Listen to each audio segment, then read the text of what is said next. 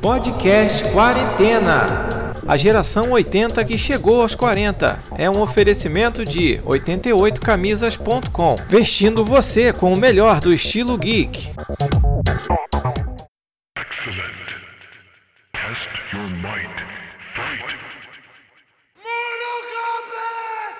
Fala galera, você está no podcast Quarentena, a geração 80 que chegou aos 40, ou quase.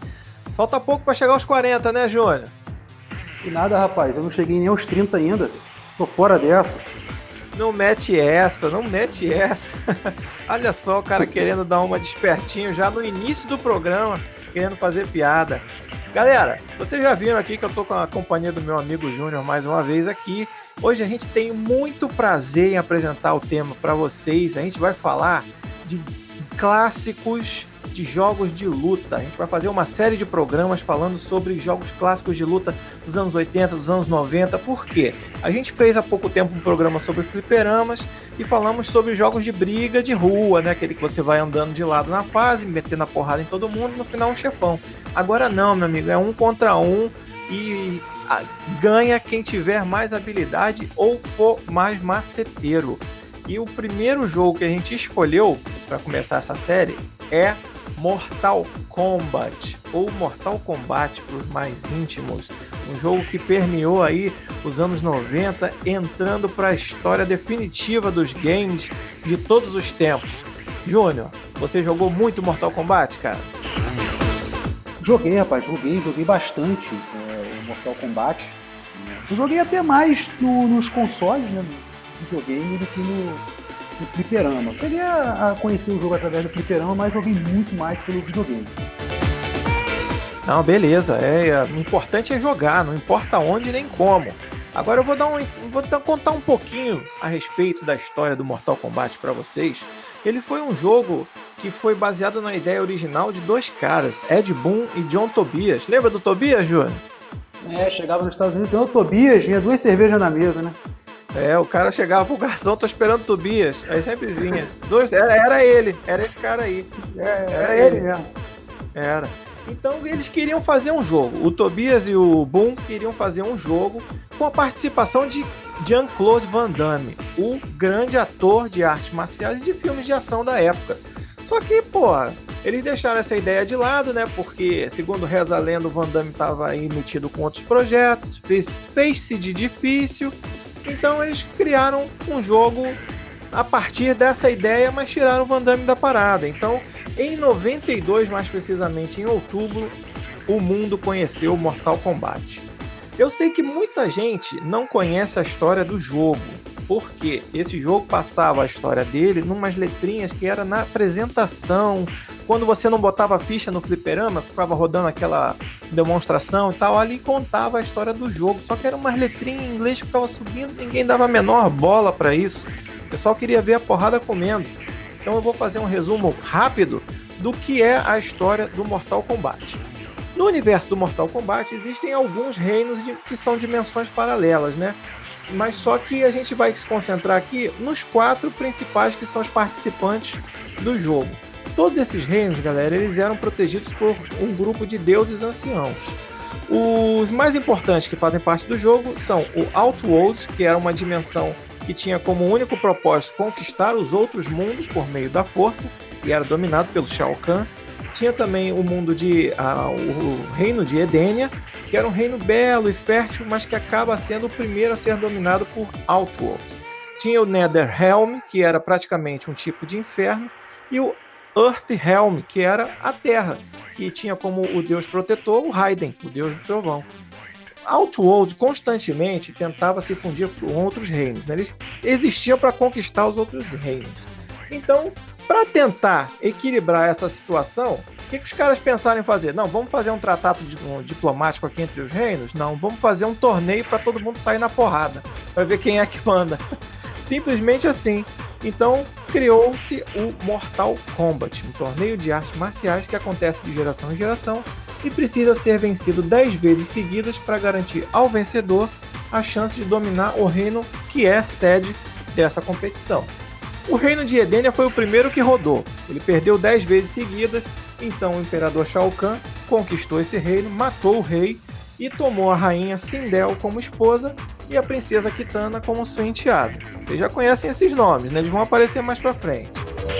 Mas Shao Kahn não ficou sossegado com isso não, ele queria mais, ele queria o reino da terra. Saindo, sabendo disso, a rainha Sindel se suicida e cria uma proteção mágica que passou a impedir o Shao Kahn de pôr os pés na terra. Por isso, Shao Kahn precisa mandar o feiticeiro Shang Tsung, o sugador de almas, em seu lugar para desafiar o reino da terra no Mortal Kombat. Por isso que o primeiro jogo tem como vilão o Shang Tsung e não o Shao Kahn. Acontece que ele não contava com um grande Kung Lao. Não é o Kung Lao que vocês conhecem, é o mestre grande Kung Lao, que era um monge Shaolin, do qual o Kung Lao que a gente conhece é descendente. Ele foi o primeiro a representar a Terra no Mortal Kombat e venceu o Shang Tsung, mas aí ele se fez de bonzinho, em vez de matar o Shang Tsung, ficou com misericórdia do cara, deixou o cara viver. Aí o que, que o Shang Tsung foi? Voltou para Outworld e trouxe de lá quem? O Príncipe Goro, Príncipe Goro foi participar do Mortal Kombat seguinte e matou o Kung Lao. E aí eles venceram nove vezes seguidas, o reino de Outworld venceu nove vezes seguidas e ficou 500 anos invicto. Aí começa a história do Mortal Kombat que a gente conhece, que é a décima edição realizada aqui na Terra, que se perder deu ruim, a gente vai todo mundo lá pro Outworld e o cara vai matar geral, o Shao Kahn vai matar todo mundo. Então, quem é o escolhido dessa vez para representar a Terra? Liu Kang, escolhido por Raiden, e aí começa a pancadaria do jeito que a gente conhece. Júnior, duvido que você conhecesse essa história. É uma história bem interessante que a gente não acompanhava né, realmente nas letrinhas do, do fliperama, né? Ler isso aí tudo antes de colocar uma ficha era praticamente impossível. Ainda mais em inglês, né? Ainda tinha isso. A gente ainda estava caminhando no inglês, ainda engatinhando, né, na verdade. Agora, é. a respeito do, do, Você falou do Príncipe Goro. É interessante falar do Príncipe Goro, né? Príncipe Goro, mas o cara tinha sete esposas. Oh. príncipe, é, o cara era um príncipe garanhão, né? Bonitão, era uma para cada braço e ainda sobrava, né? ainda sobrava. Bom, mas assim, é, eu gostaria de, de iniciar o programa falando do Mortal Kombat, falando da jogabilidade do Mortal Kombat, né? É, é, complementando a história que você acabou de contar. Eu vou falar um pouquinho do. Comparar, é inevitável não comparar com o Street Fighter, né? O Street Fighter foi criado em 87, o primeiro Street Fighter, só que ele só veio, pelo menos, no meu entender, só veio ficar mais famoso no segundo, que foi em 91. E aí foi aquela febre, né? todo mundo ia para as casinhas lá, as lojas de fliperama e tudo mais, jogar Street Fighter. Todo ficou muito acostumado com o estilo de jogo do Street Fighter. E o Mortal Kombat chegou em 92 mudando, né? o que eu acho que até hoje ele é o único né? esse, esse, estilo de, de, jogo, um contra um, né? mudando completamente né, a cara desse mano a mano. A primeira coisa que eu notei na época do, do Mortal Kombat era que ele era um jogo mais rápido, ele era um jogo mais dinâmico.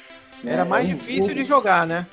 Era muito mais difícil de jogar. E você, e, e, assim, exigia do jogador, né, do gamer, que como é chamado hoje em dia, exigia um raciocínio mais rápido, né, para você poder derrotar lá o adversário. Então, isso mudou bastante.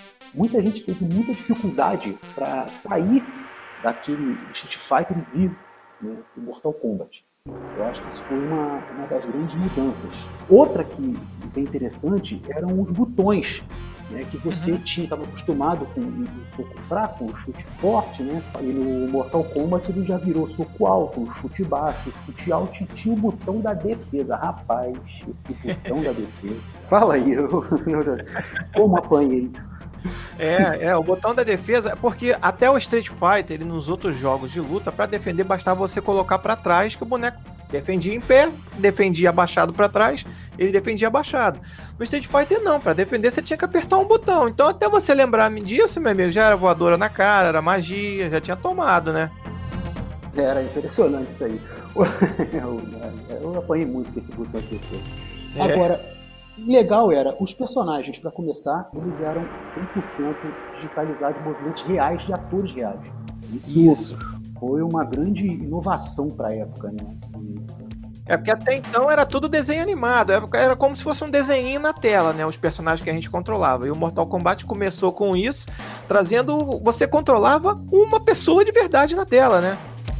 Exatamente. E no final do jogo era interessante que aparecia nos créditos, né? Os atores que interpretavam cada um daqueles personagens. Por exemplo, o, Daniel Pessina, né? É, interpretou o Johnny Cage, interpretou os ninjas do Sub-Zero, Scorpio, Reptil, enfim, né, Mortal Kombat e Mortal Kombat 2. Aparecia no final a listinha ali, como se fosse os créditos, subia lá do, do, filmes que a gente estava acostumado a ver. Eu uhum. achei isso bem interessante, cara. Vi um jogo que foi criado em apenas 10 meses, né? Caraca, não dá nem para acreditar que um jogo tão bom, com tantos itens inovadores, foi feito em tão pouco tempo, né? 10 meses é praticamente uma gestação. Pois é, você vê aí, né? É Enquanto ele nem nasceu, ele tava fazendo lá o Mortal Kombat.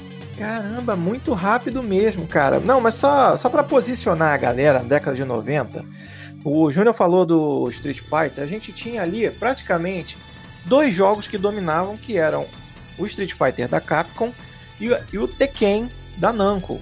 Tinha uma jogabilidade muito parecida. O Tekken, ele tinha uns itens ali de tridimensionais, era uma luta que você podia mudar de não é mudar de ângulo, você mudava de, de patamar ali na tela, então tinha uns desvios laterais e tal, não era só linear, um pouco diferente. Mas igual novidade, como Mortal Kombat trouxe, não teve. Não teve. Ele trouxe itens muito interessantes e inéditos. Tanto que, para vocês terem uma ideia, em 2015, quando foi lançado Mortal Kombat 10, que hoje em dia já está no 11, foi até recém-lançado inclusive, a série toda já tinha vendido mais de 35 milhões de unidades. É muito game em todas as plataformas que você pode imaginar, né, Júnior? Teve em tudo quanto foi lugar. Teve, rapaz. Começou no Fliperama, né? Depois partiu pro Super Nintendo. Super Nintendo. Super Nintendo, grande Super Nintendo, bom demais aquele Super Nintendo. E depois pro Mega Drive. Eu não, eu não me lembro se os, os dois foram juntos, né? Foi praticamente juntos. Mas só que a gente está deixando de lado uma outra inovação que o Mortal Kombat trouxe para o mundo dos jogos de luta também. Além desses personagens digitalizados, personagens reais, o que que tinha de diferente no Mortal Kombat, Júnior? Os Fatalities. Lembra dos Fatalities? Caraca, hein? Fatality. Cara, para quem não, não viveu isso, você ter a experiência, a primeira vez que você viu um jogo, você tinha a oportunidade de, depois de vencer o seu adversário, finalizar o cara. Mas como é que era essa finalização? É, o cara fazia o quê? Apertava a mão e ia embora, virava as costas? Primeiramente era humilhação demais, né? Você tomar um Fatality era humilhação é. demais. Assim. Mas o Fatality é. né, era, um, era, uma sequência, né? Um, um de comandos que você fazia no controle e tinha que ter uma distância exata, né?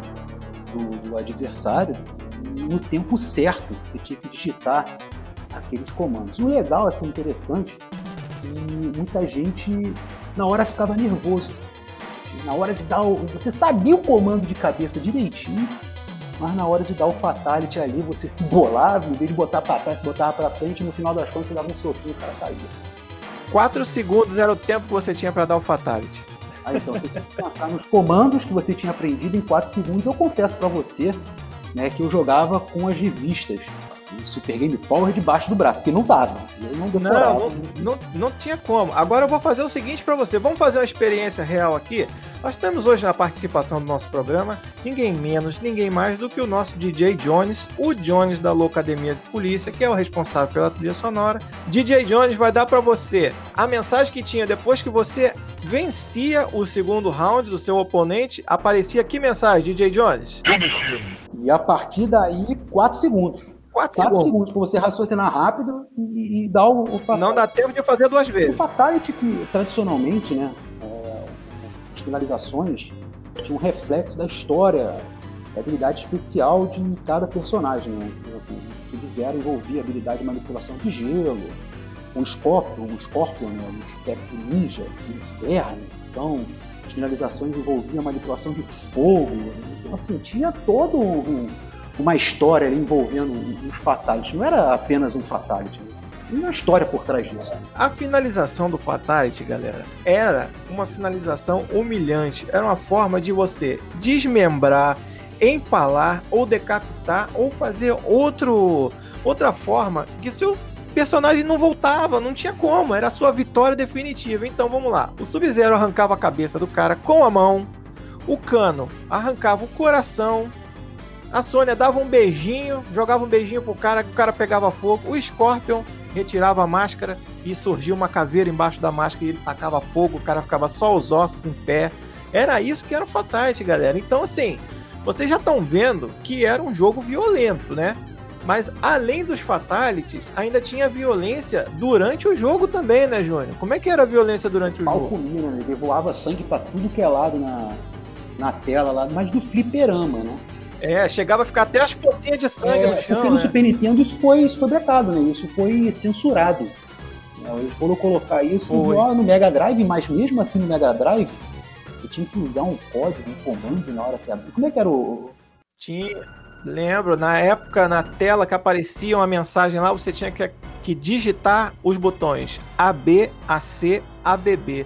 Não esqueço nunca mais. Se você digitasse certo, DJ Jones, solta pra galera. Qual era o barulhinho que fazia para você saber que entrou o sangue? Get over here! Exatamente. Era esse mesmo. Inclusive esse sangue, esse Fatality, né? Que fez com que criasse o, o órgão né, americano de classificação etária dos games, que era o ESRB, tu lembra? É, cara, a partir, cara, a partir do Mortal Kombat, os jogos começaram a sair com classificação etária, porque os caras simplesmente lançaram esse jogo e alguém lá falou, pô, calma aí, as crianças vão brincar com isso? Não, a gente tem que limitar o acesso a esse jogo, não pode sair qualquer, qualquer criança jogando. Mas, pô, cara, é uma bobeira, né? Assim, é claro que todo mundo queria é, proteger as crianças da violência, né? Claro, você não vai botar uma criança de 4 anos para ver o cara arrancando a cabeça do outro e tal. Mas isso aí é um controle que cabe aos pais, né? Não precisa o cara saber por causa de um selo que o filho dele não pode jogar aquilo. O cara tem que conhecer o que, é que o filho dele tá jogando, né, Júnior? Mas enfim, por causa do Mortal Kombat e dessa violência, criou-se esse órgão que começou a tascar na capa dos games uma classificaçãozinha. E o Mortal Kombat foi o responsável pela classificação mais alta, que era de 17 anos para cima, não era nem 18. Era 17 para cima. É, mas naquela época já existia um jogo, por exemplo, teve um jogo em 86 chamado Chiller. Não sei se é Chiller ou Shire. Sei que é C-H-I-L-L-E-R, né? Acredito que seja Chiller. É, é isso esse mesmo. jogo é de trilhos para PC.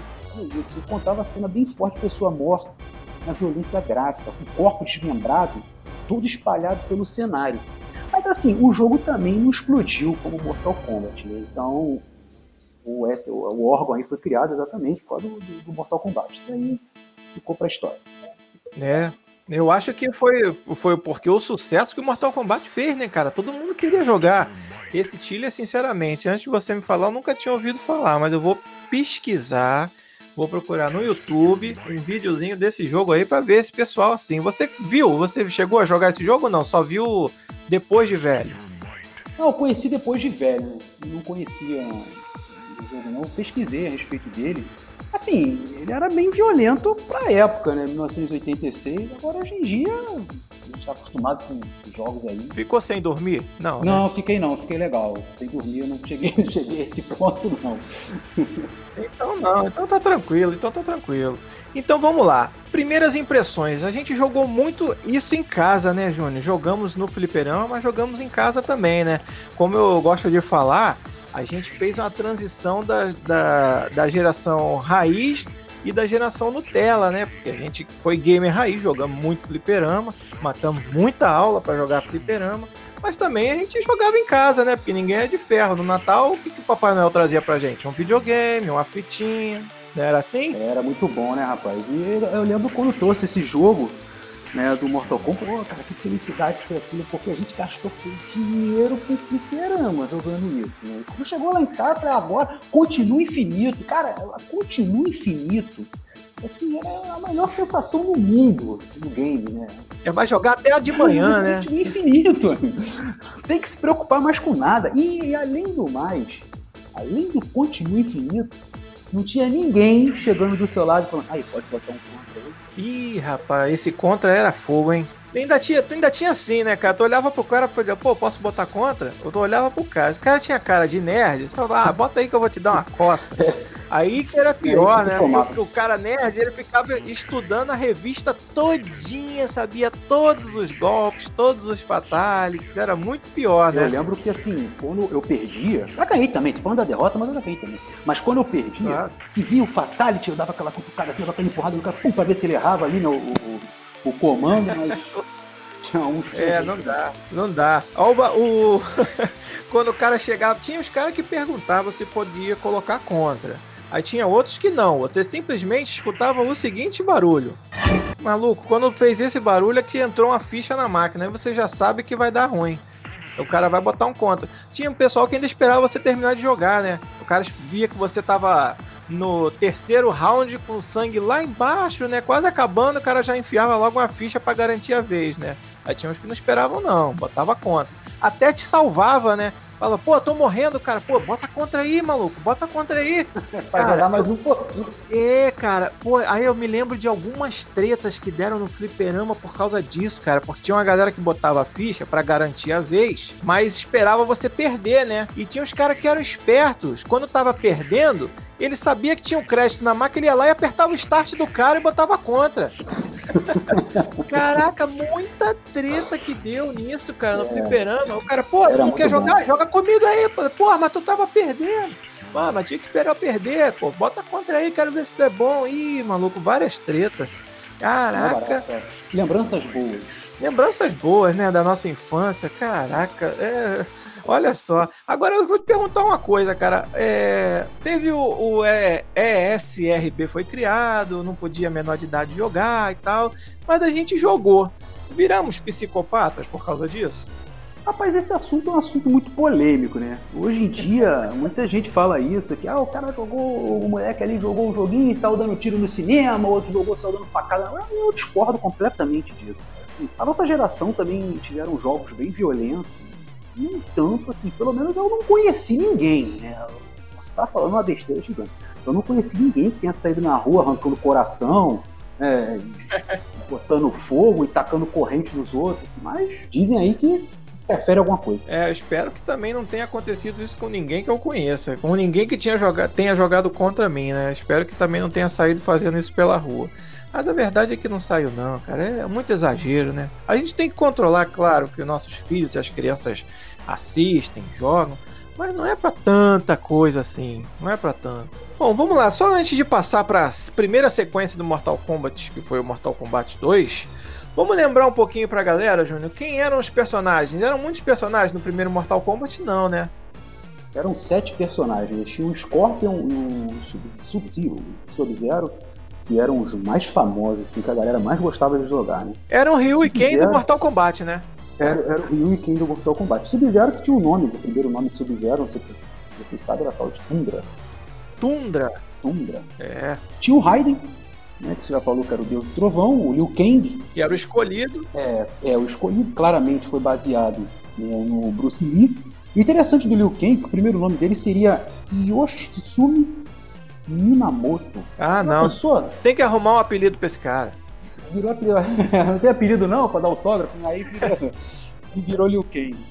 O Johnny Cage, né, que se chamaria Michael Green, e aí acabou ficando Johnny Cage. Eu acho até que não mudaria muita coisa, né? Johnny Cage, Michael Green, assim. É, os dois têm uma sonoridade legal. É, não mudaria muita coisa. Que claramente também foi totalmente inspirado no, no Van Damme, inclusive a roupa dele era do Grande Dragão Branco. E isso. Tinha a Sônia. Não só, não só antes de chegar na Sônia, não só a roupa, como aquele golpezinho dele também dá o soco no saco, né? É um, é. é um golpe que o cara abria as pernas e dava um soco no saco, que também tinha nesse filme, né? Olha só, várias inspirações, hein?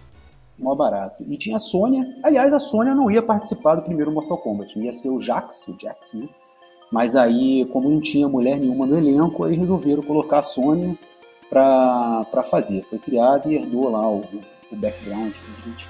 O Cano, rapaz, eu gostava muito do Cano, né? O Cano, o olho biônico dele é baseado no Exterminador do, do Schwarzenegger. Isso. E o Jax uhum. né, provocou o ferimento, levou o Cano a implantar o, o olho biônico. É, ele já tinha uma história, ele já tinha uma história antes, né? É, o Mortal Kombat todo tem, tem uma história por trás. Né? Eu acho esse jogo eu acho mais barato por causa disso. Ele não vem do nada. É. A Sônia mesmo era uma policial que perseguia o Cano. Ela entra no torneio pra, pra capturar o Cano, né? Porque ele é um criminoso muito procurado e tal. E ela participa do torneio por causa disso. Além desses personagens que você podia selecionar para jogar, tinha o secreto, que era o Reptil.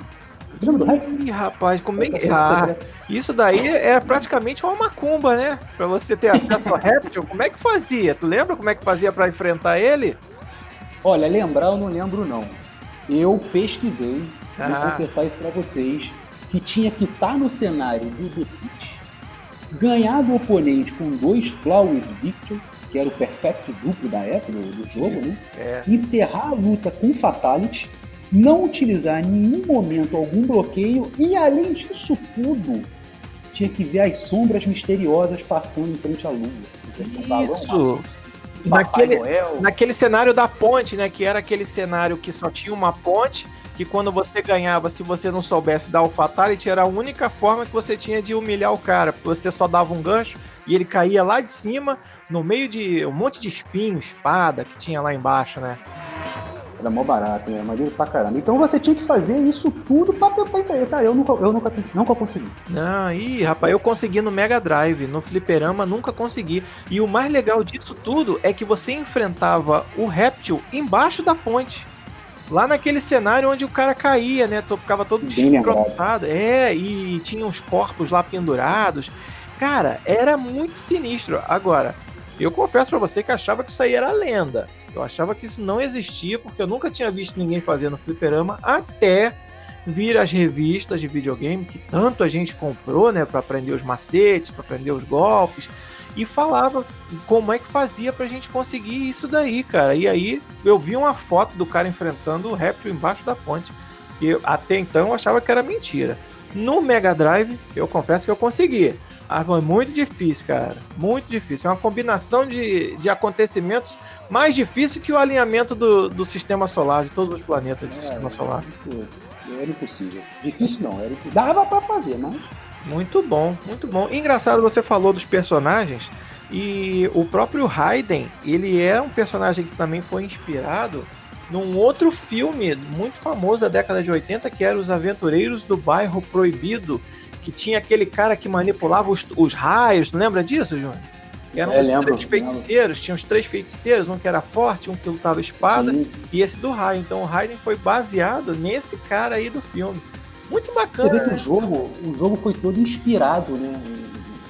Assim, muita gente fala, ah, copiou. Não, não copiou, inspirou, né? Inspirado no personagem do filme tal, inspirado no ator tal.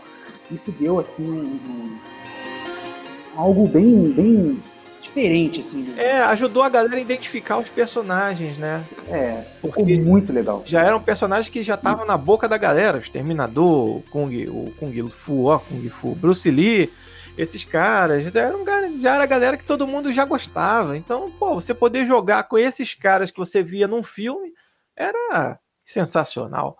Vamos partir, vamos botar uma ficha aí e partir pro Mortal Kombat 2? Vambora, vamos lá. Bota contra aí. Então vamos lá, vou botar contra, hein? vamos lá, Mortal Kombat 2. Mortal Kombat 2 acrescentou alguns personagens, né?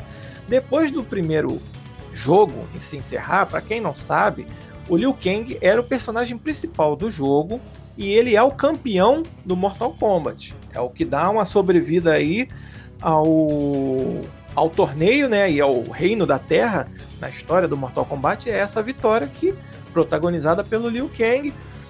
Com isso, o planeta Terra desafia o Outworld, tanto que o Mortal Kombat se passa, se passa todo nesse Outworld, que é o reino do Shao Kahn. Aí sim o Shao Kahn vira vilão do jogo. Ele não podia pisar na Terra, que ele estava encantado lá pela, pela feiticeira Sindel quando morreu. E aí começa a história. Aí vamos lá. Personagens novos de Mortal Kombat 2. Sub-Zero. Ué, Sub-Zero não estava no primeiro? Pois é, o Sub-Zero morre no primeiro filme o, o Scorpion mata ele e o Sub-Zero que aparece no segundo é o irmão mais novo dele. Baraka, outro personagem novo que foi acrescentado, que era aquele cara que tinha as espadas nos braços, né, e aquela cara de monstro, que era um general do exército do Shao Kahn. O Jax, que o Júnior já falou, que entraria no primeiro jogo, mas entrou a Sônia. Então o Jax, como parceiro da Sônia, aparece no segundo jogo. E a princesa Kitana, né? Que é a enteada do Shao Kahn e a princesa do reino de Edenia, que foi destruído depois de perder 10 vezes, está no jogo. Milena, que era a grande rival da Kitana, por que, que ela era rival da Kitana e tinha aquela cara de monstro? Na verdade, a Milena era um clone da Kitana e assassina particular do Shao Kahn. Por isso ela tem aquela cara meio meio daquele jeito, porque ela foi misturada com a raça do Baraka para ficar mais forte. Então tem uma rivalidade entre as duas, para querendo querendo se transformar na principal assassina, né, do, do reino e tal. O Kung Lao, que era aquele monge do chapelão que tinha lâmina em volta do chapéu, que é o descendente daquele Kung Lao grande que derrotou o Shang Tsung no primeiro. E o Shang Tsung, né, que volta mais jovem e agora como personagem jogável. Ele ganha uma segunda chance do Shao Kahn. Na história, o Shao Kahn, ao saber que o Shang Tsung perdeu o torneio, ia matar ele, mas ele pede uma segunda chance. Então, o Shao Kahn dá uma segunda chance para ele, ainda tira uns anos dele, alguns séculos dele, e ele vem aí botando para ferver. Com isso, nós ganhamos alguns chefões novos, né? O Shang Tsung vira um chefão Aí tem a introdução de outro chefão que é o Quintaro, que é da mesma espécie do Príncipe Goro lá, aqueles caras que tem quatro braços, só que ele tem umas, uma, umas costas de tigre, tem um, uma incrementada lá, é muito mais apelão do que o Goro. E o próprio Shao Kahn, que é o grande chefão, que é praticamente o chefão invencível, né? Que haja macete para você matar o Shao Kahn com aquela marreta. Né, Júnior? Lembra desses caras aí? Sofreu muito, né? Muito continue para ganhar desses caras, né? Ah, o Continue Infinito era a melhor coisa do mundo para ganhar esses caras. Principalmente o Shao Kahn. Apanhei muito do Goro também, mas o Shao Kahn, cara, era, era especial, né? Não, ele tinha Agora, uma marreta, cara. Aquela marreta dele dava uma porrada de longe, aquilo era muito chato. E o sangue aqui é batido. Pô, Agora o, o Baraka, interessante do Baraka, né, que você falou, é, ele para gravar, lembra que nós falamos do, dos atores, né? Uhum. Ele tinha que usar, o ator tinha que usar uma máscara do Nosferatu para fazer aquela cara do aqueles dentes do Baraka, né? É, do filme Nosferatu, aquele filme clássico da década de 40. É, parece, se você ver bem assim, ele de longe no jogo, parece um pouquinho com o Nosferatu mesmo. Sim, sim, ele tinha que usar a máscara porque não tinha como digitalizar os dentes e tudo mais, né? Então, pra época era muito ruim, usavam aí o, a máscara do Nosferatu. É, pois é, deixa, deixa eu só acrescentar uma coisa, Júnior, já que a gente tá falando desse, desse elemento gráfico o Mortal Kombat 2 ele continuou usando o, os personagens digitais, né, que eram os atores filmados e os movimentos dos atores no jogo. Só que ele ganhou um pouquinho aí porque o que acontece? Eles acrescentaram alguns elementos digitais, né, como você falou dos dentes deles, foram bem desenhados. Tinha uns efeitos, por exemplo, o Baraka, a lâmina da espada que ficava no braço dele, ela entrava, né, tipo a garra dos Wolverine entrava e saía, então isso aí já foi um efeito digital que foi colocado no jogo. E tinha cenários novos também, tinha mais coisa nova além disso, não tinha? Tinha. Eles criaram dois fatalities novos, né? passaram a ser dois fatalities por personagem, né? Isso. Nesse Mortal Kombat 2. E o cenário que tinha, a piscina de ácido, o teto cheio de espinho, a ponte, né? Criaram muita coisa nova. Aliás, é, assim, nós falamos que no primeiro jogo foi criado em 10 meses, né? Eu acredito até que esse Mortal Kombat ele já estava sendo criado antes disso, né? mas com a, o sucesso que o Street Fighter estava fazendo na época, ele, não, peraí, não, vamos, vamos logo colocar aqui o jogo para rolo para a gente poder concorrer, para a gente poder competir com o Street Fighter, vamos ver que o bicho vai dar, e deu certo. Assim, quando eles trabalharam do primeiro para o segundo, segundo veio com os gráficos muito superiores ao primeiro. É, muito superiores. E por ele se passar em Outworld, eles tiveram ali uma liberdade para desenhar as coisas mais macabras que você pode imaginar. Esses cenários que você falou, da piscina de aço, dos tetos de espinhos, eles eram cenários que você podia fazer fatality também, cara. Cara, se já não fosse difícil você ter que decorar os fatalities do primeiro jogo, agora eles incluíram mais um fatality para cada personagem e ainda tinha os fatalities de cenário. Como é que fazia para decorar isso tudo, hein, Júnior? Era revista debaixo do braço. Não, não decorava, condição. né? Jogava não, revista você... no colo. Mas não tinha como. Você botava lá, por exemplo, o Johnny Cage, botava na página do Johnny Cage e bola pra frente. É impossível decorar aquilo tudo. não tinha como. Aí você vai falar assim, pô, beleza, né? Já tinha Fatality, tinha dois Fatality, tinha um Fatality cenário. Só que aí os bonitões lá, quando não tinha mais nada para pensar, ainda criaram outras finalizações. Tinha outras opções de finalização, até acho que com a intenção de dar uma aliviada, porque o jogo ficou mais violento, né? Porque, pô, tinha fatality de cenário, tinha porrada comendo além de tudo, ainda tinha esses monstros, o jogo foi ficando meio assustador. Eu acho que eles fizeram isso para dar uma aliviada, mas que finalizações especiais eram essas? Além dos fatalities, criaram os babalities. e os friendships. Aliás, eu vou dizer um negócio pra você. Eu gostava muito do friendship, sabia? Eu, eu, eu gostei da ideia do friendship. Agora, era divertido, né? Era. Agora, o, o foi algo, cara, bizarro. O que, que era o Babality? O Babality, você fazia um comando, né? E você transformava o adversário lá no, na hora do finish hit, transformava o adversário num bebê.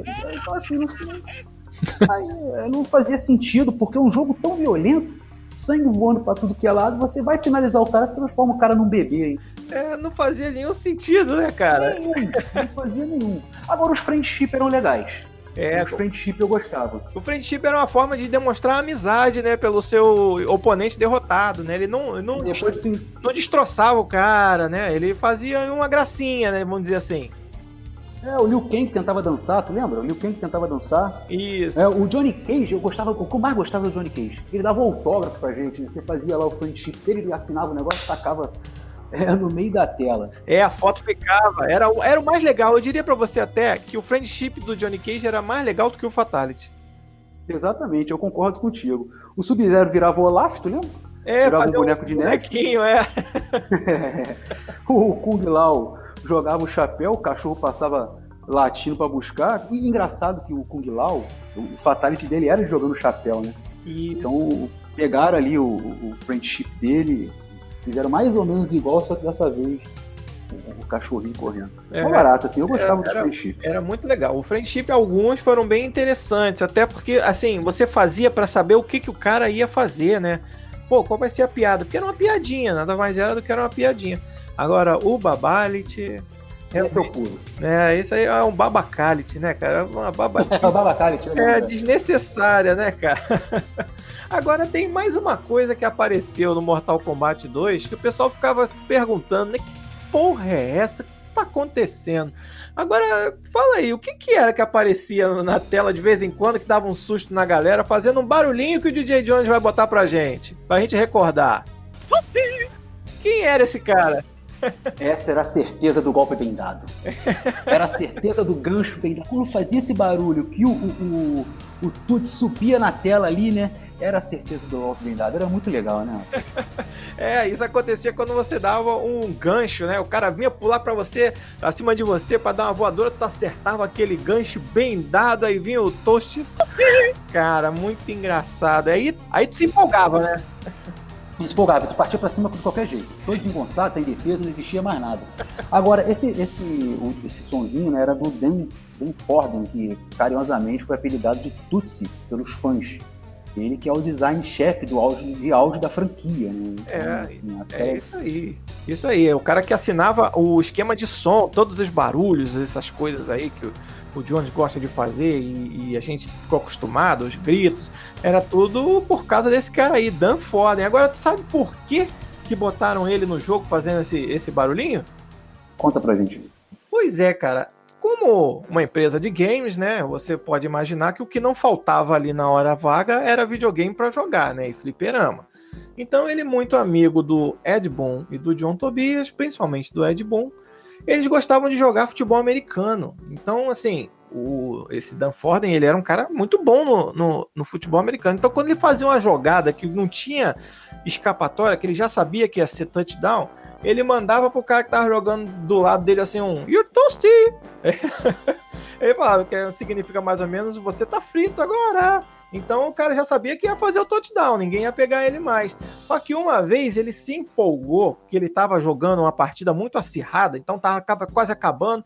Aí ele conseguiu já fazer aquela jogada, aí ele mandou. E o Toasties deu uma desafinada, maluco. Aí todo mundo começou a rir, começou a sacanear ele. E alguém gravou, tirou uma foto desse candango e botou no jogo. Então, quando você vê aquele cara aparecendo, é esse sujeito aí falando essa frase por causa dessa desafinada que ele deu. E aí, uma forma de encarnar nele foi fazer esse easter egg no Mortal Kombat 2. Mas era muito legal, né? Tanto que. Encaixou, isso... encaixou. Não, encaixou. Aí ficou aí durante muito tempo. Eu não sei se no Mortal Kombat 11 ainda tem esse cara aparecendo. Mas se não tem, faz falta, porque isso era muito engraçado, era muito maneiro, né? era mesmo, era mesmo. Muito bacana. Ficou muito bom. Tem mais alguma coisa para acrescentar no Mortal Kombat 2? Podemos passar pro 3. Taca fogo no 3, vambora. Vambora falar de Mortal Kombat 3. Veio aí trazendo mais elementos novos. Quando você pensa que não tem como os caras acrescentar nada, fazer mais nada, né? Vem o seu Ed Boon e o seu John Tobias com as suas duas cervejas, criando mais coisa apareceram personagens novos, por incrível que pareça. Apareceram uns ciborgues, né? Tinham o Cyrex, que era o ciborgue amarelo, o Sector, que era o ciborgue vermelho, Cabal, também era um cara da Terra aqui, tinha o Nightwolf, que era o Indy, que eu gostava muito de jogar, a Shiva, que era uma representante da raça do Goro, né, que também tinha quatro braços, o Quintaro, Quintaro já foi aí. O Quintaro era um, um cara também da mesma raça do, do Goro e da Shiva. A rainha Sindel, que foi suicidou-se, na verdade, não foi assassinada. E ressuscitaram ela para participar do jogo. Não sei como nem porquê, mas ela tá lá. Que tinha aquele gritinho que congelava o cara, mandava aquele grito e congelava o cara. E tinha um Striker, que era o policial, que introduziu o tiro no Mortal Kombat. Porra, se você já achava que o jogo era violento, veio um policial dando tiro jogando granada. E aí, Júlio? pois é, né, rapaz? O, o o Sector, né, seguindo aquela linha que nós falamos das inspirações, é, foram dois personagens inspirados no Predador. Hum, Além do, do, dessas inspirações desses, desses personagens novos, os caras criaram também aquele botão de corrida, cara. O que, que era aquilo? É, o botão de corrida, ele, ele trouxe um problema a mais pra gente, né? A parte de correr e vai executar o combo, ora, era uma viagem, assim, que, que não tinha tamanho. Além é. do corrida, tinha também o que você já falou, o combate codes, né? Era, era, era como se fosse um password, né? Na época, a gente que jogou muito jogo de Super Nintendo, de Nintendinho, tinha o password, né? Que era um código que você botava na tela e jogava um macete no jogo.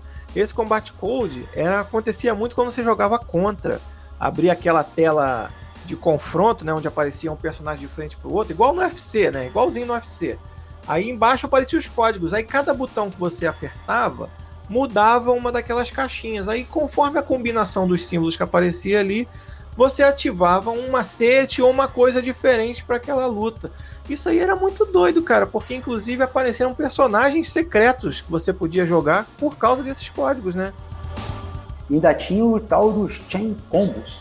Lembra tinha uma combinação que você. Aí introduziram os combos dentro do jogo, né? E... Que na verdade eu vou até te contar um negócio aqui. O... Hum. Nós vamos falar a respeito do filme, mas eu gostava muito da Sônia. Eu lembro do golpe da Sônia, do chain combo da Sônia, né? Hum. Era chute alto, chute alto, soco alto, soco alto, soco fraco. Defesa mais soco alto. Olha Meu Deus, tinha até defesa no meio do combo. E tinha que apertar junto com o soco alto, tá? Se você Car... apertar separado, dava certo não. Nossa! Sabe o que, que eu acho engraçado disso tudo? É que você tem aí na ponta da língua o combo da Sônia, mas eu quero que você fale para mim a fórmula de Bhaskara. Você sabe a fórmula de Bhaskara na ponta da língua? A fórmula de Bhaskara você nunca usou, mas o combo da Sônia você usou bastante. usamos, usamos sim. Não tem como decorar a fórmula de Bhaskara, não uso. Aliás, na matemática eu só uso a regra de 3. Tirando a regra de 3, eu não uso mais nada. A regra de 3 pra tudo, né, cara? Pra, pra vida. E depois disso tudo vieram os animalities. Olha que Nossa. interessante. Nossa! Agora, os animalities eu achei interessante. Apesar de, de não ter sido muito bem recebido pelos fãs, né? Do, do Mortal Kombat, porque na verdade eles teriam que fazer alguma ligação entre o personagem e o animal ali, que ele ia se transformar para matar o oponente. Mas assim, cara, por exemplo, o Scorpion virava um pinguim. Porra, o pinguim é um bicho muito violento. É, totalmente. O cano, uma aranha, uma aranha laranja. Caraca. Agora, o melhor para mim era o réptil. Que era um réptil e virava um macaco.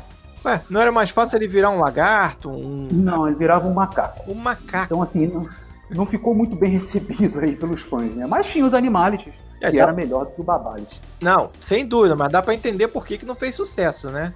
Porque, assim, é. É, além dessa incongruência completa de ligação entre os personagens e os seus respectivos animais, eu lembro que a propaganda do jogo no Mortal Kombat ainda, quando aparecia o trailerzinho, falava que tinha essa opção, ele falava, libere a sua animalidade. Aí tu fala, porra, o cara vai virar um tigre, vai destroçar o inimigo.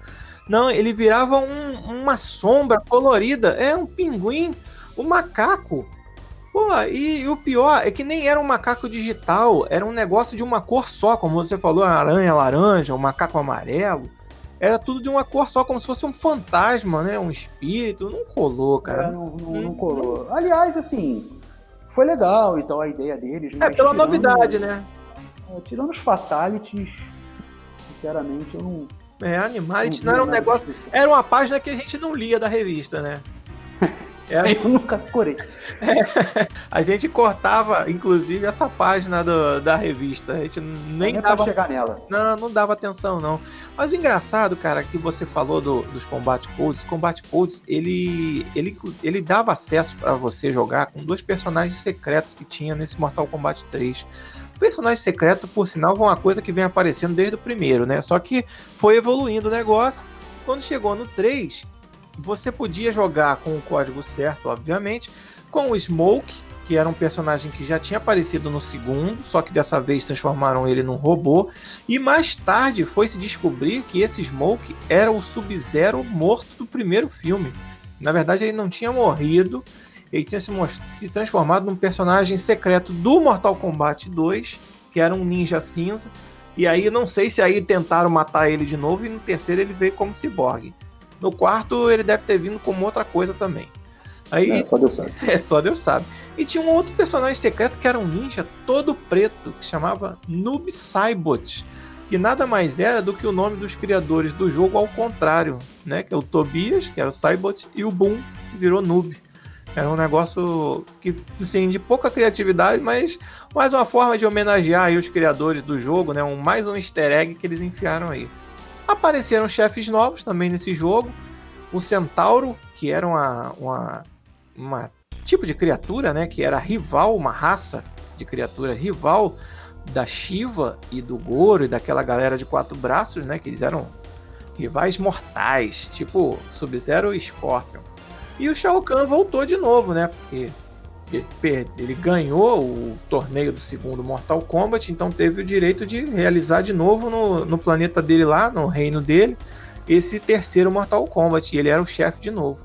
Agora, o Júnior falou do botão de corrida, falou dos novos comandos, falou dos animalities. Eu acho que de Mortal Kombat 3 já deu, né, Júnior? Já deu, né? Foi legal já. Foi o mais. Galera foi o mais difícil, né? De todos os Mortal Kombat, eu acho, pela quantidade de coisa que tinha no jogo, acho que foi esse aí, cara. Não... É, porque vai mudando também, né? Aperfeiçoando algumas outras coisas de, de, de um jogo pro outro, então acabou que a dificuldade aumenta. É, engraçado. É, a gente falou do, do, lançamento desses jogos também lá no início. Eles foram lançados com uma diferença de tempo muito pequena, cara. O Mortal Kombat 1 foi em 92, o 2 foi em 93 que aí tem aquela suspeita que você lançou, que já tinham coisa pronta do jogo, que não é possível o cara lançar tanta novidade. Pro 3 já deu um intervalo maior, o 3 é de 95, ele já teve um intervalo maior. Engraçado que na década de 90 ainda lançaram mais um Mortal Kombat, que foi o 4.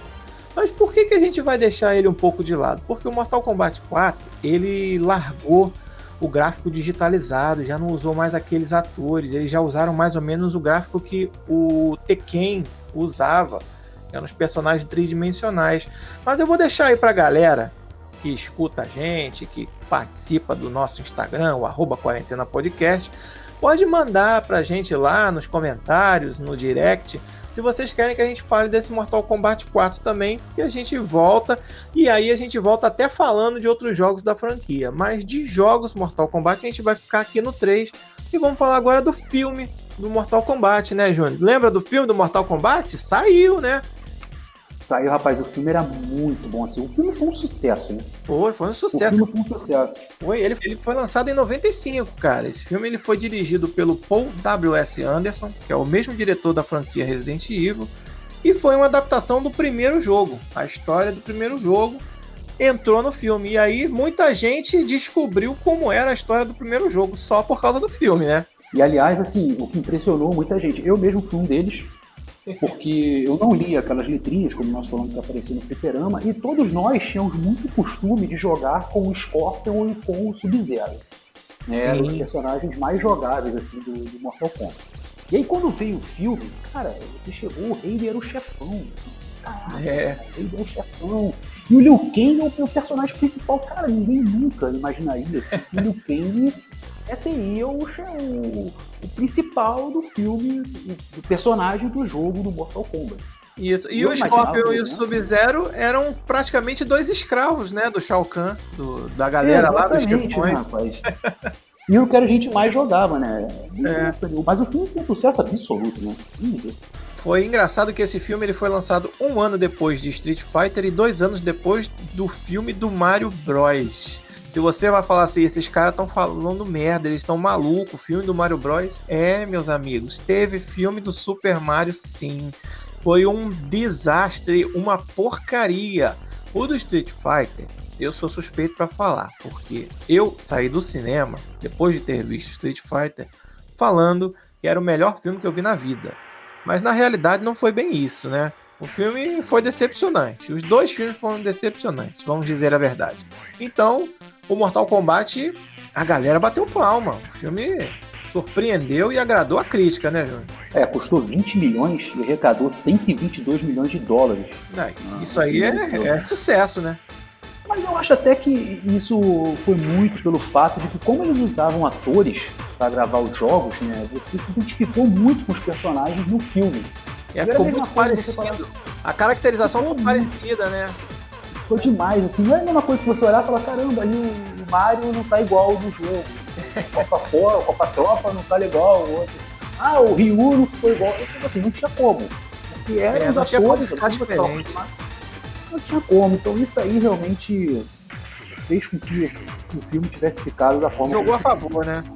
Jogou bem a favor. É, jogou a favor. Agora, o... Agora me fala aí, como que você assistiu o Mortal Kombat? Você viu no cinema? Viu comendo pipoca? Como é que você assistiu? Eu vi na locadora, rapaz. Eu vi depois quando saiu já no, não fui no cinema não. O, a locadora que na época, né, tinha aquela, aquelas sessões de lançamento, os catálogos. Que tinha ação, aventura, comédia. Era o filme mais velho, né?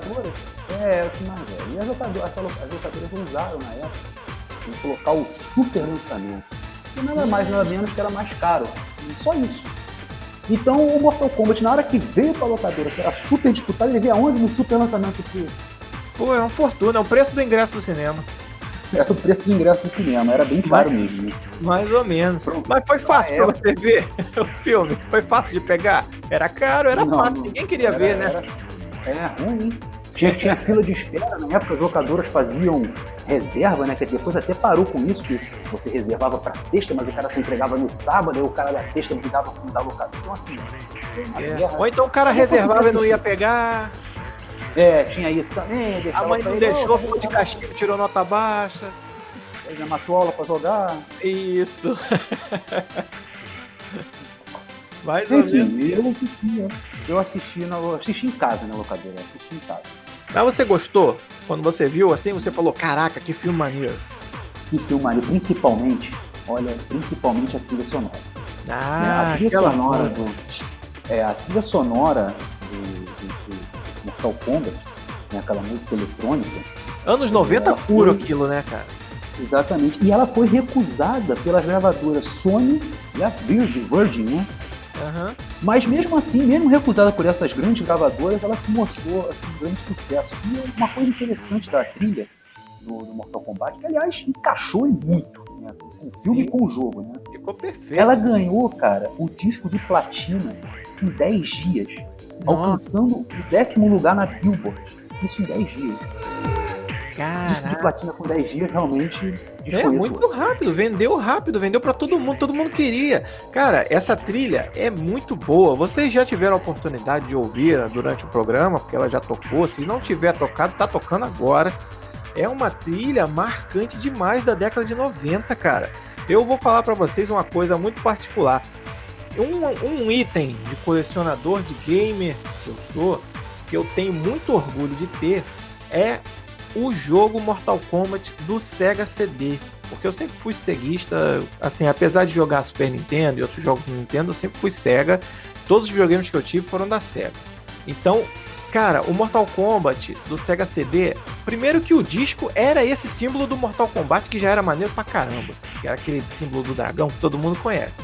E segundo, quando você botava pra jogar, tinha esse videoclipe tocava esse videoclipe dessa música na apresentação do jogo, maluco. Então, pô, às vezes tu não queria nem jogar, tu botava o CD só pra ver o clipe e escutar a música. Pô, isso aí era, Era sensa- né? era sensacional, cara. É muito bom. Eu tenho até hoje esse disquinho guardado na minha coleção. Não vendo, não troco, não me desfaço. Tá aqui. Agora eu queria fazer uma observação a respeito do filme do Mortal Kombat. Eu, sinceramente, saí do cinema decepcionado com o filme. Por quê?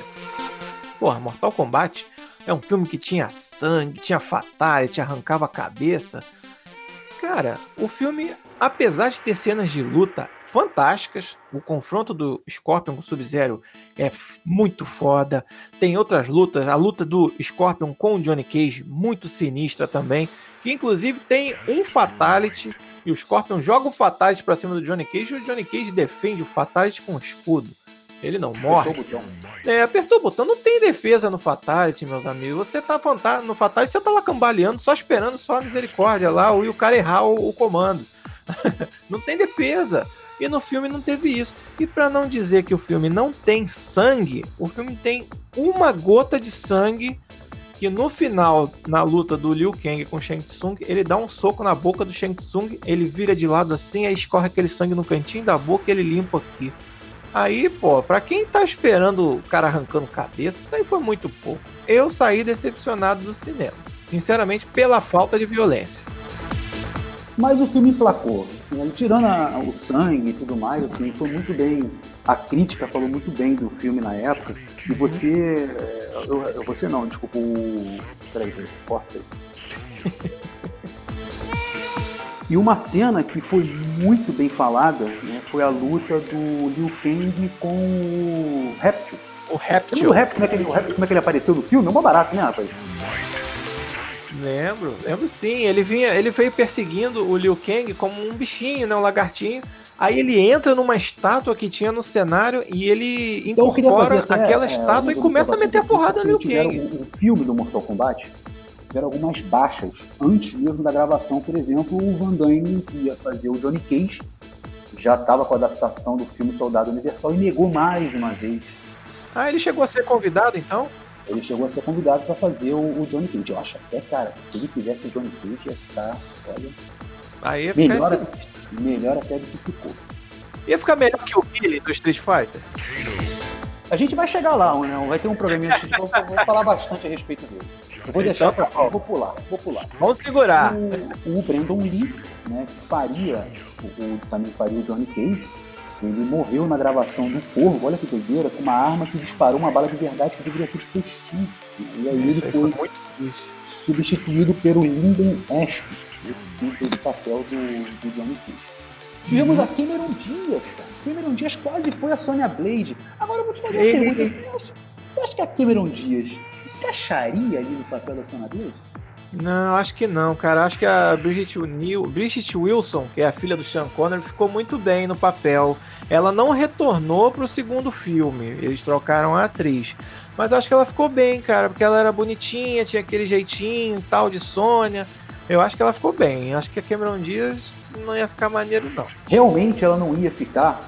Você ver, ela teve que praticar aulas de luta. E nas aulas de luta, ela já quebrou o pulso um pouco antes de começar a filmagem. né? Então, assim, É, eu acredito até que pra fazer as panteras ela deve ter sofrido muito, porque tinha umas Pois ceninhas é. de luta nas panteras. Não, enca- assim, nas Panteras eu não, não digo, mas pra Sonya Blade ali, pro filme do, do É, Kombat, não, tinha, tinha, tinha aquela chave de pernas que ela dava. Não imagino a Cameron Diaz fazendo aquela chave. E o Tom Cruise foi barrado no set de filmagem. Opa! Agora, eu, eu queria saber quem foi o, o- o corajoso que barrou o Tom Cruise no set de filmagem. Ah, não precisa- Você chega o Tom Cruise, tá Não precisa ter muita coragem, porque o Tom Cruise é pequenininho, né? Ele tem um metro e meio. Ele não, não é muita coisa. Mas assim, o cara, pô, não deixar o baixinho entrar, sabendo que era o Tom Cruise, pô, tem que ser no mínimo um abusado, né? É, você imagina a gente, nós estamos gravando aqui o podcast e entra na sala o Tom Cruise e eu falo, não, Igor, fecha a porta aí pra mim, por favor, que você me atrapalha. Que isso, rapaz? Sai daqui, ô palhaço. Tá louco, rapaz? Vou barrar, o- eu vou barrar o Tom Cruise? é, entra aqui, manda Agora- mão pra galera, Tom. Tom. Pô, é, foi um abuso, né? Ele queria fazer o que no set, você sabe? Ele queria ver a filmagem. Ele gostou do tema, ele gostou, achou interessante, ele queria assistir as Foi filmagens e o médico. jogar Mortal Kombat, né? Devia ser até um fã do jogo. Se não bobear, né? Os caras gostam. E o médico do, do. O médico que não deixou, não foi nem o diretor. O médico. Médico. O médico tem que barrar quem, cara? O médico tem que medicar. Tá no lugar errado. Tá no lugar errado. Barrou o Tom Cruise ali do rapaz. Que vacilo. Você falou do, do sangue no filme, né? apesar Aham. do filme não ter tido tanto sangue, né? Eu lembro dessa cena até, que você falou do, do Ken já com o final. O, além da Cameron Dias ter machucado o pulso, né? A, a Bridget Wilson deslocou o ombro. Né? E o Lindy Ash, que fez o Johnny Cage, como nós falamos, chegou a urinar sangue depois de gravar uma luta com o Scorpion. Assim, Coitado.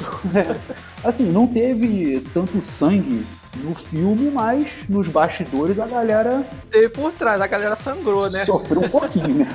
sofreu um pouquinho. Cara, eu fiquei, eu fiquei preocupado. Eu vou até procurar saber como é que tá esse ator, o Lindsay Ashby, agora, como é que ele tá, porque eu confesso que eu não vi nenhum filme dele depois do Mortal Kombat.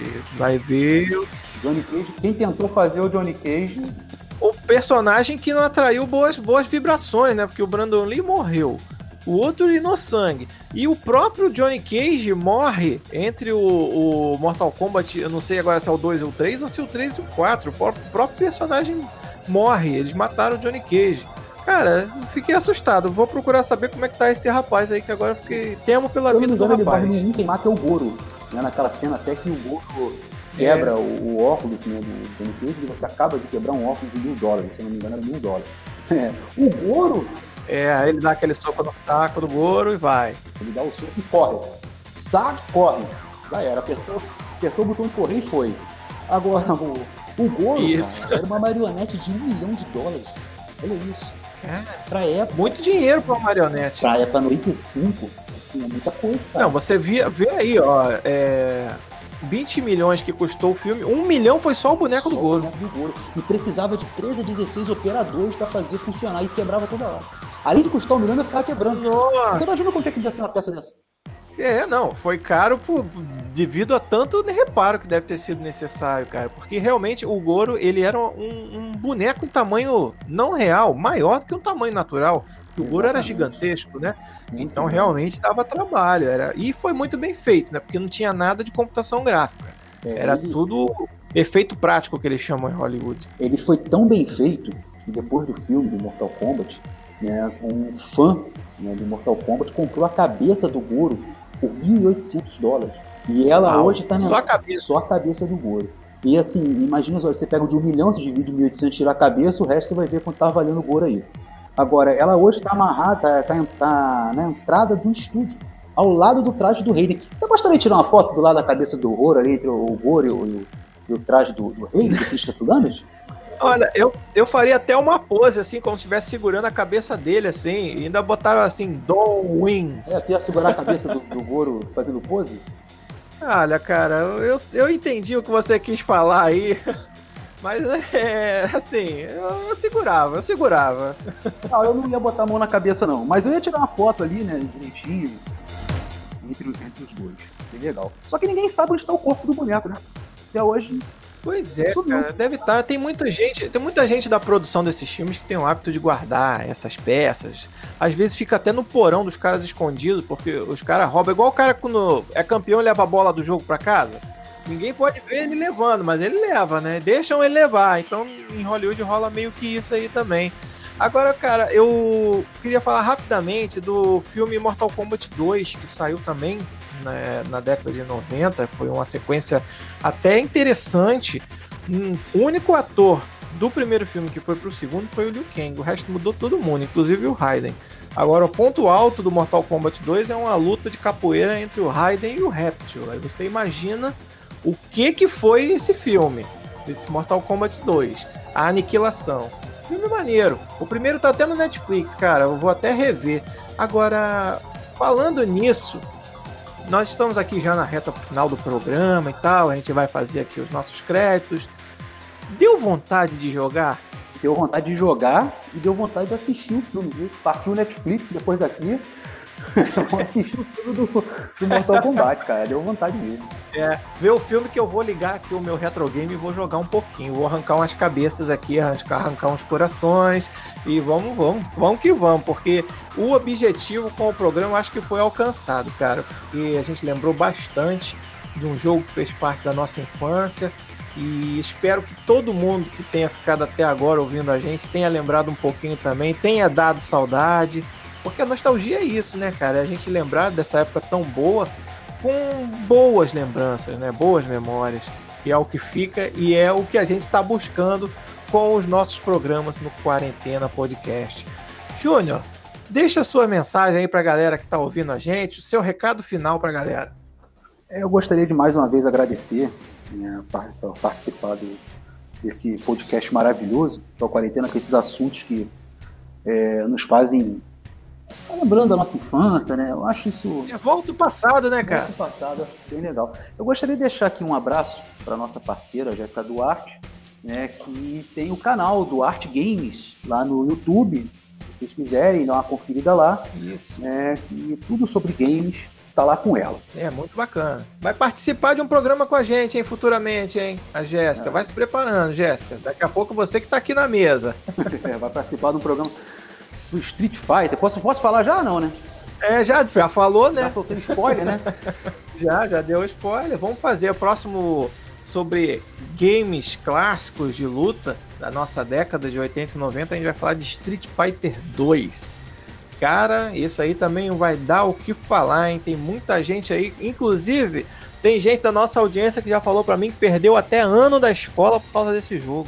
O cara foi reprovado por causa do Street Fighter. Tem noção?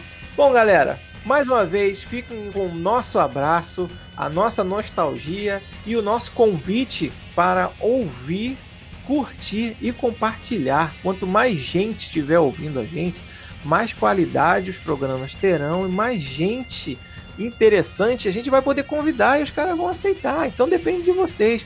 Mais uma vez, muito obrigado à nossa audiência do Brasil, de São Paulo, de fora do Brasil, todo mundo que ouve a gente. Não esqueça, curta, compartilha Siga a gente no Instagram no arroba quarentena podcast. Fui! Outstanding.